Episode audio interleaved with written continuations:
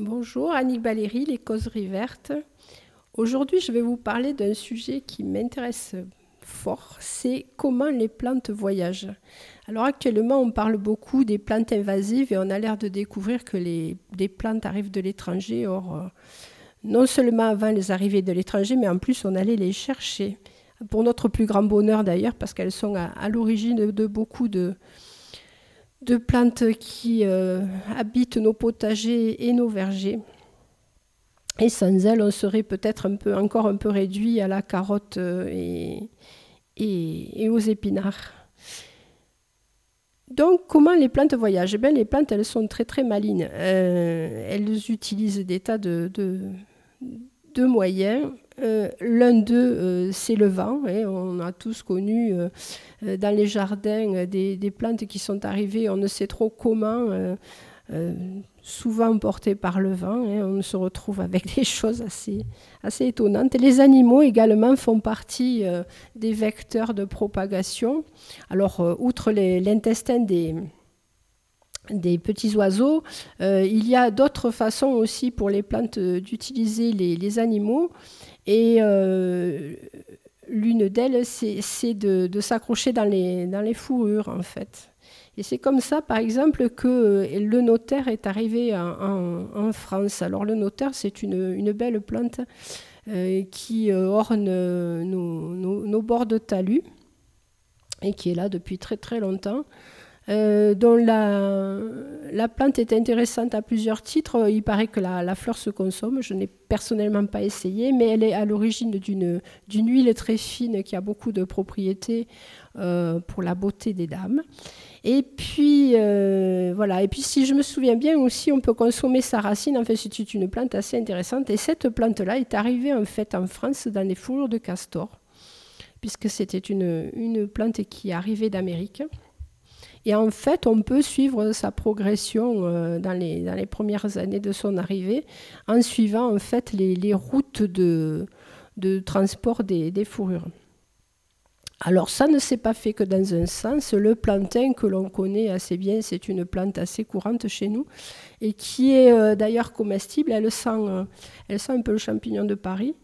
Une plante avec des, longues feuilles euh, au dos desquelles on trouve des, genres de nervures parallèles. Eh bien, le plantain est arrivé en Amérique en fait lors de la conquête de l'Ouest. Euh, dans les roues des, chariots et dans les bagages des, gens qui, souvent euh, partaient de chez eux avec des boutures, des arbustes et, des choses destinées à, leur future demeure. Un autre vecteur aussi, donc, ce sont les hommes. Bon, vous avez tous, euh, vous êtes tous revenus de promenade un jour ou un autre avec des graines accrochées dans les vêtements. Mais euh, ce à quoi on pense moins aussi, c'est les campagnes militaires. C'est lors des campagnes militaires que beaucoup de gens ont rapporté des, noyaux qui ont été plantés dans les jardins. Et c'est comme ça que des, plantes ont fait des, centaines de kilomètres. Et puis, euh, il y a l'eau aussi, puisque fait le tour. et dans l'eau, ben, vous avez, euh, malheureusement, c'est un, vecteur qui est souvent utilisé par les plantes invasives. Euh, je vais vous en citer deux exemples dont vous avez dû entendre parler. Alors il y a la berce du Caucase qui ressemble un petit peu à la berce européenne mais qui est extrêmement irritante, euh, qui se propage par l'eau et berce, ça vient de berceau, c'est la même racine que berceau en fait et les graines ont vraiment euh, des, aspects de petits navires, ce qui leur permet de voyager très facilement sur le cours de l'eau. Alors la berce, en fait, est arrivée euh, au fin du 19e siècle dans, des, jardins, euh, surtout dans le jardin de Kew en Angleterre. Et c'était une plante géante et à un moment où, les gravures euh, euh, dans les livres présentaient des univers euh, exubérants, des jungles, où il y avait quelques romans d'aventure, c'est une plante qui a été très appréciée. Alors elle a commencé par être implantée à Kew et puis à Kew jardin royal, des gens ont pris des graines, les ont répandues dans les, dans la campagne anglaise et c'est comme ça que petit à petit elle a gagné euh, non seulement l'Angleterre et puis la France puisque on en a offert à, Nancy dans le, dans le, jardin qui servait de, modèle pour les, les verreries galets, par exemple. Et, c'est comme ça qu'on se retrouve avec une plante qui en fait euh, est invasive dans le sens où euh, elle fait énormément, énormément de graines et où elle a, peu de prédateurs. Donc cette berce euh, qui est très spectaculaire et qui est très belle, en fait, si vous la touchez, vous allez avoir intérêt à vivre pendant 48 heures comme un vampire. C'est-à-dire qu'il ne va pas falloir vous exposer au soleil parce que les parties qui auront touché euh, la plante vont, euh, sous l'action du soleil, devenir photosensibles et vous risquez les brûlures au second degré. Donc pas quelque chose de très sympathique. Heureusement qu'il y a plus, plus intéressant que, Voilà. Et la deuxième, c'est la renouée du Japon. Alors la renouée du Japon, euh, qui elle euh, voyage sur l'eau, souvent sous forme de bouture, elle envahit les berges, l'eau monte, des, fragments de plantes se détachent, et puis la plante va se, repiquer euh, plus loin. On, va, quitter ces, deux, ces deux pestes. je vous conseille quand même de, regarder à quoi ça ressemble, parce qu'au moins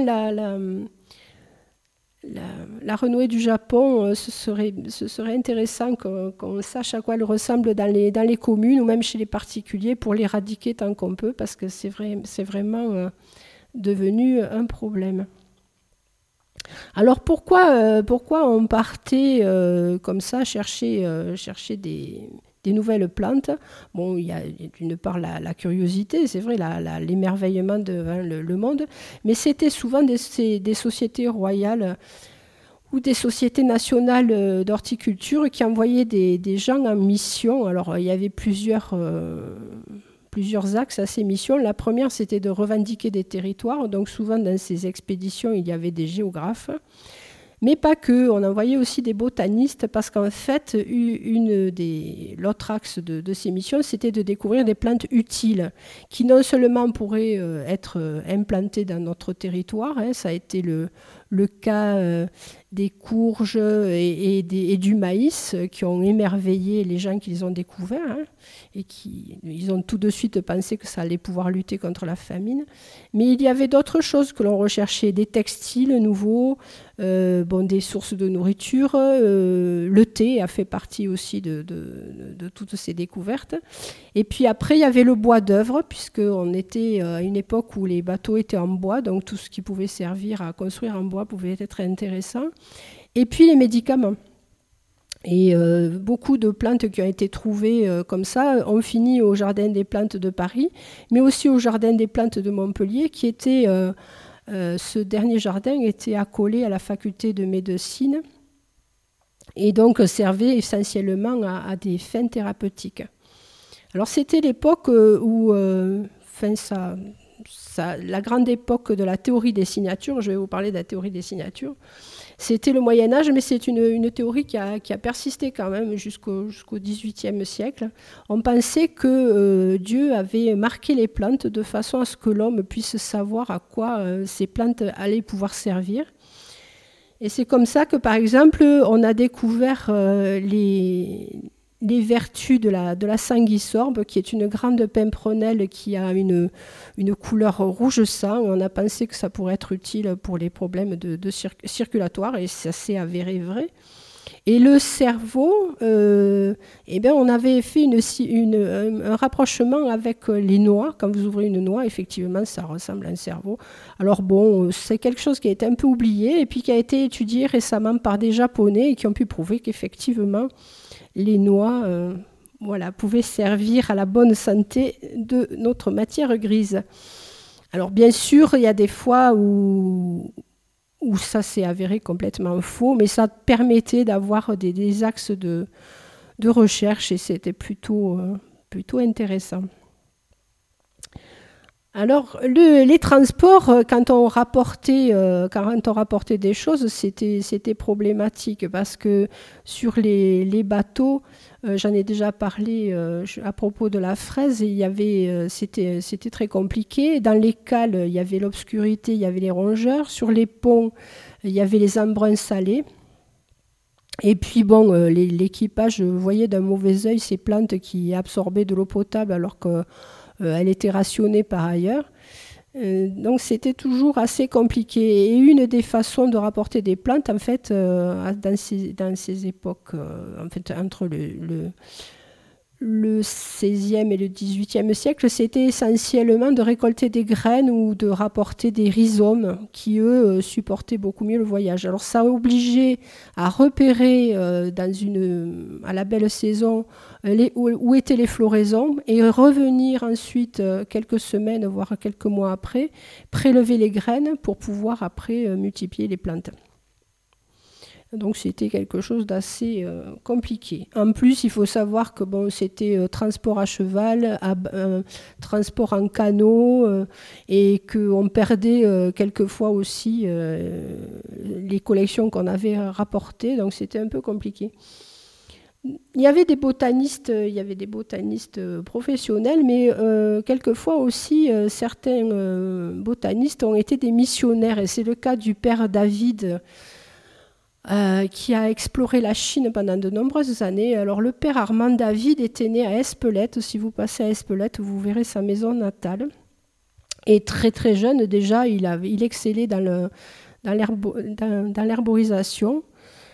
Il a, il a suivi euh, euh, une formation classique et puis il est parti en missionnaire en Chine. Et il a tellement envoyé de, choses extraordinaires qu'en fait, à un moment, on l'a relevé de ses, de ses fonctions euh, religieuses et on lui a demandé uniquement de renvoyer euh, des, exemplaires de, plantes. Mais il n'y avait pas que les plantes, il s'est occupé aussi des, des animaux et c'est ainsi que c'est à lui qu'on doit la découverte du panda, entre autres. Donc il a, il a vraiment œuvré pendant des années euh, comme, comme découvreur, c'était plutôt, euh, plutôt bien. Alors, si vous avez l'occasion, euh, recherchez les photos, parce qu'il essayait justement de passer inaperçu. La Chine était un pays où, quand même, il était difficile de, se faire accepter. Donc, on le voit avec les moustaches longues et l'habit de mandarin. En fait, c'est assez,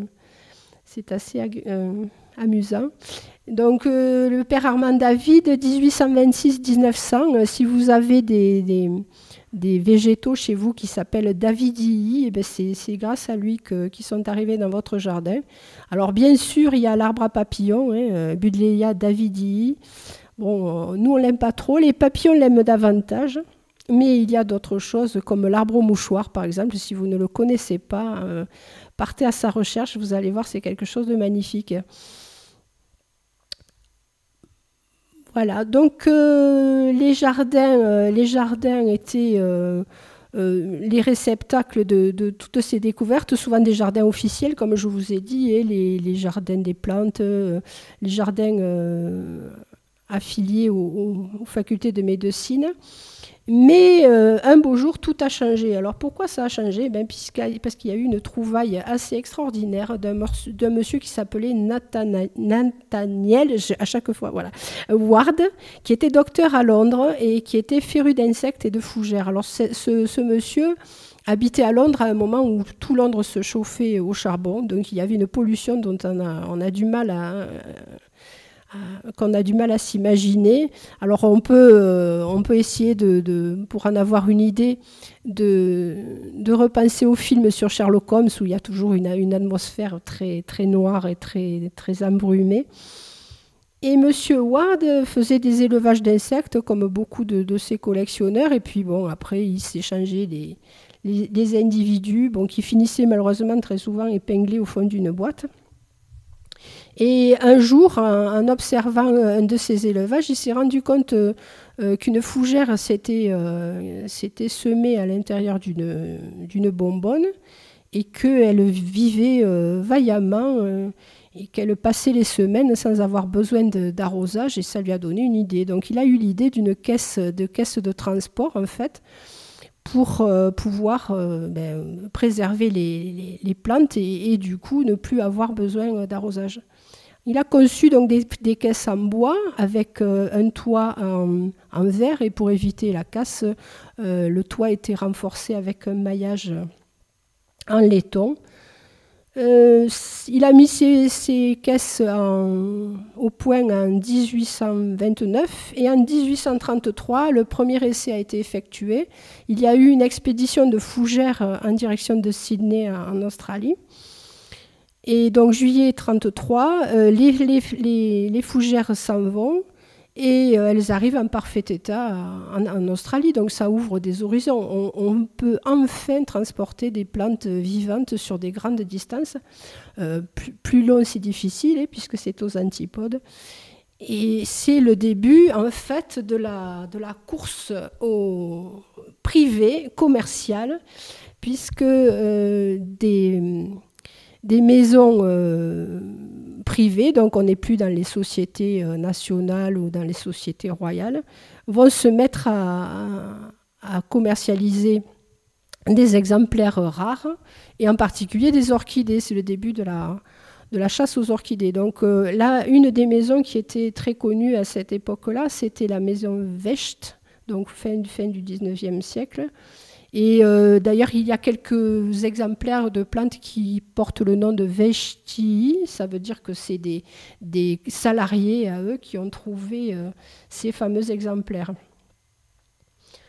Euh, la caisse de Ward, donc du docteur Ward, a non seulement servi à transporter les plantes, mais elle a aussi servi dans les, hum, intérieurs victorien euh, a cultivé des fougères et des, et des, orchidées, puisque les intérieurs étaient aussi quelquefois pollués par les chauffages. Et puis ça permettait aussi de maintenir une humidité constante. Donc quand on regarde les vieux, vieux livres qui montrent les jardinières et les fontaines d'intérieur, on peut aussi tomber sur des, caisses euh, euh, très décorées, des petites, des mini-serres, et on, voit encore ça. Alors, euh, en ce moment, la, mode revient à ces, à ces, cultures dans des bouteilles ou dans des, des contenants vitrés. Voilà, ben, c'est à Monsieur Ward que nous devons tout ça. Alors, les, les, actuellement, les, les, recherches, bon, il y a encore quelques maisons qui, qui cherchent des nouveaux exemplaires. Et, donc, euh, par exemple, des, nouveaux bégonias qui vont être découverts dans la forêt ou des choses qui vont pouvoir euh, euh, regagner nos intérieurs. Mais c'est vrai que la, recherche actuelle est surtout orientée vers la pharmacie. Et alors, je veux faire une petite mention d'un monsieur qui, justement, a travaillé encore il y a quelques années dans la recherche de nouveaux exemplaires c'est M. Patrick Blanc qui est bien connu pour euh, la création de murs végétaux. Et il a fait partie d'une expédition qui s'appelait euh, le radeau des cimes, si je me rappelle, c'est dans les années 80. Et en fait, euh, c'était assez extraordinaire. Au lieu de, visiter la forêt par en dessous, on avait décidé de l'explorer par en haut. Et donc, on avait posé sur les cimes des arbres euh, vagues radeaux avec des, boudins gonflables et des filets. Et les, botanistes étaient partis étudier le haut de la forêt. C'était assez extraordinaire. Ils avaient découvert des, petites grenouilles qui vivaient en altitude dans, dans des creux de feuilles euh, remplis d'eau. Euh, et puis toutes sortes de plantes. Enfin, ça leur avait permis de découvrir de nouveaux équilibres. Et ça avait certainement été à l'origine de la, de l'engouement de, M. Patrick Blanc pour, euh, pour ces, ces, dégoulinades de, plantes diverses et variées. Voilà, je vous parlerai de lui une autre fois et euh, je vous souhaite bon jardinage et je vous dis à bientôt.